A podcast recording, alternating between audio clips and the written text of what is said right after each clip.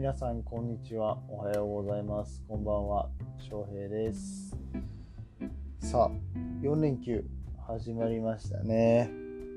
えー、現在夜に、えー、夜の10時38分でございます。4連休初日から本当は朝収録をしようと思っていたんですがやはりねあのまあ4連休とか関係ないですよね。育児って。え現在育休中で、まあ、家で子供を見てるんですけれども、午前中に収録しようと思っていたことが、まあ、なかなかうまくいかず、なんか僕自身もなんとなく調子悪くてね、うん、まあ、午前中撮ろうと思ってうまくいかない、えー、調子悪い、まあ、午後頑張ろうかって言って午後午後午後も頑張れずねでそして夜もカミカミの感じで、えー、こうしてこんな時間に収録をしておりますがまあね、1日1本は必ずプロードしようということで、えまあ、お酒の力なんかを借りながら、えこうして 収録しております。え でね、そんな感じで始めていくんですけれども、なんかね、今日の午前中に 収録しようと思った内容とかもうまくまとまらなくて、うん、まあ、ちょっと今日は好きに喋らせてもらおうかなというような感じで雑談会でございます。まあ、雑談というか、ちょっとまあ、近況の報告なんかも兼ねまして話していきたいなと思っております。え、どうぞ皆さんお付き合いください。まずはですね、以前にもちょっと番組で触れたことがあるんですが、僕が最近ハマっているボイシーの番組でロリラジっていうのがあるんですね。ロリラジ、えー、シンタロータリーさんっていうパーソナリティが、もう喋りがめちゃめちゃ面白くて、営業職をやられてる方で、えー、まあ、長年ナンパ師で、まあ、あの今の奥さんもおられるみたいで、家庭も持っておられるんですけれども、まあもうとにかくそういうもう、なんだろう、地道に磨いてこられた営業とナンパのトークスキルっていうのを用いて、まあ、とにかく面白い。あの、ボイシーって結構、まあ、ためになる系というか、なんかね、あのビジネス系とか心理学系とか教育系とかが多い中で、あもうひたすら、あの、ラジオとして面白い。あの、僕は結構ラジオ世代の人間なので、34歳のおじさんですので、うん、なんかそ、そこにすごくハマっちゃって、もう話の内容もめっちゃ面白いし、で、あの、まあ、そんなこと言いながら結構、あのためになるようなお話もされていて、まあ、営業でね成功するにはとかそのトークスキルって言ったらやっぱりあの人とのコミュニケーションですから、うん、人心掌握とかねそういう悪い使い方とかじゃなくてやっぱりあの人生を成功させていくためにどんな形で人と付き合っていったらいいかみたいなお話をいつもされていてあの非常にあのただ楽しいだけじゃなくてちゃんとためになる。これなんだろう？営業妨害なんかな？こんなこと言ったら。いいいいんかわかんないけどあのあの面白いしためになるっていう番組をされてはるんですね。であのその方のスポンサーにならせていただきました。あの月額いくらか払ってあのスポンサーとして、え、協賛させていただくっていうような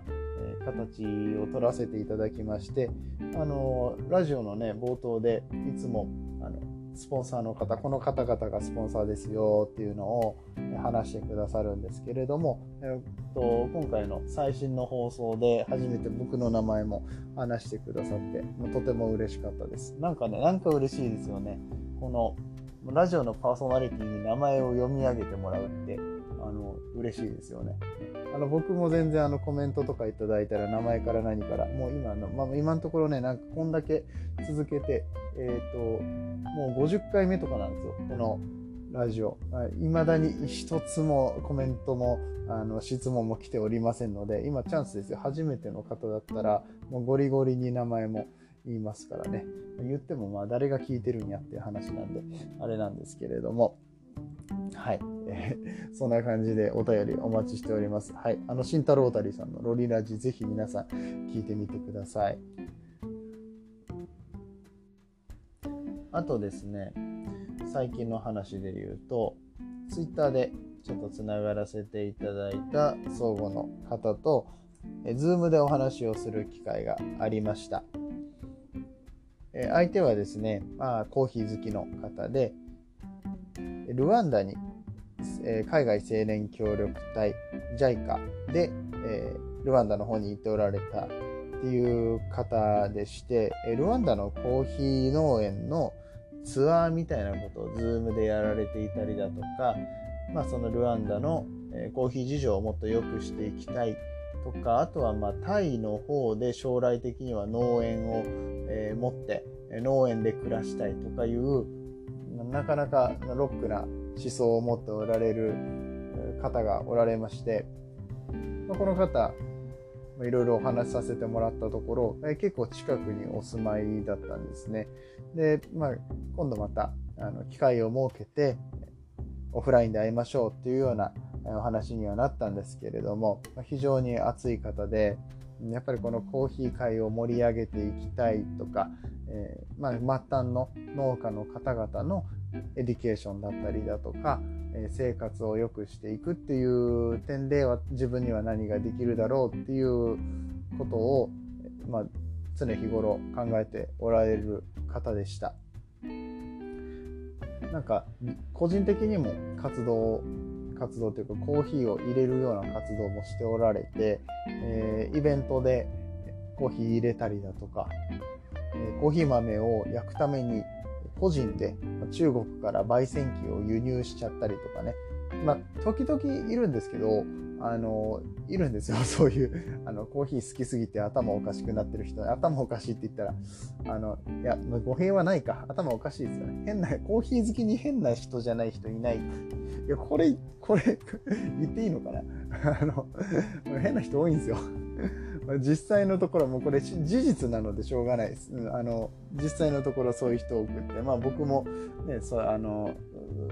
漏れなくそういうおかしな人なんですけど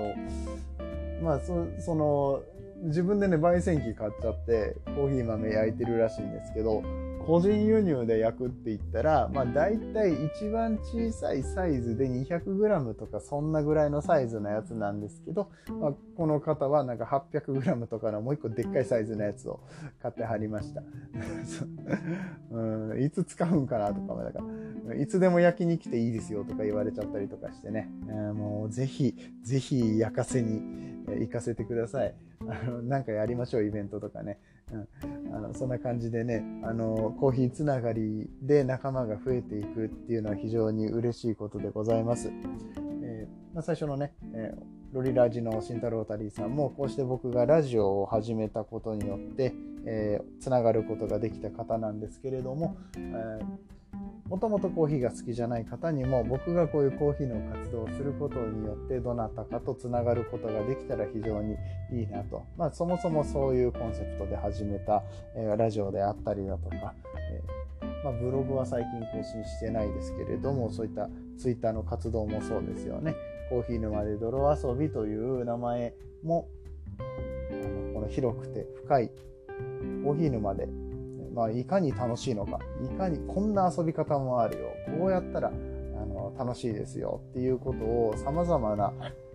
角度からアプローチして、えー、みんなを泥沼に引きずり込んでいこうっていうようなそんな野望を持った番組でございますけれども、えー、ね、あのコーヒーまだ初心者っていう方も、えー、まあ、たまたまヒマラヤでラジオを聴いてくださってっていう方もえー、まあもちろんマニアの方たちも、えー、僕はあのいつでもオープンな感じでコーヒーの話をしたいなと思っているので、え、いつでも連絡ください。僕の方からもあの気になる方がいたら、えどしどしと連絡していこうと思っています。え朝入りのコーヒーでも深入りのコーヒーでも、えマシンで焼いた老舗のコーヒーも、え手焙煎でねマニュアル焙煎で焼いたコーヒーももう全て僕はもう味が大好きなんですね。なんて言ったって。もうあのやっぱりそれぞれの環境でいいところありますからあのまずいとは思わないんですよね、まあ、それぞれその場その場での楽しくて美味しいコーヒーっていうのをこれからも楽しんでいけたらいいなと思います。もううまいことまとまったんじゃないですか。もうなんか適当な雑談だから適当って言ったらあかんね。雑談でやった割にはね、うん、いい感じにまとまったと思いますけどそんな感じで今日のお話を終わりたいと思います。4連休皆さんお楽しみください。それではまた。バイバイ。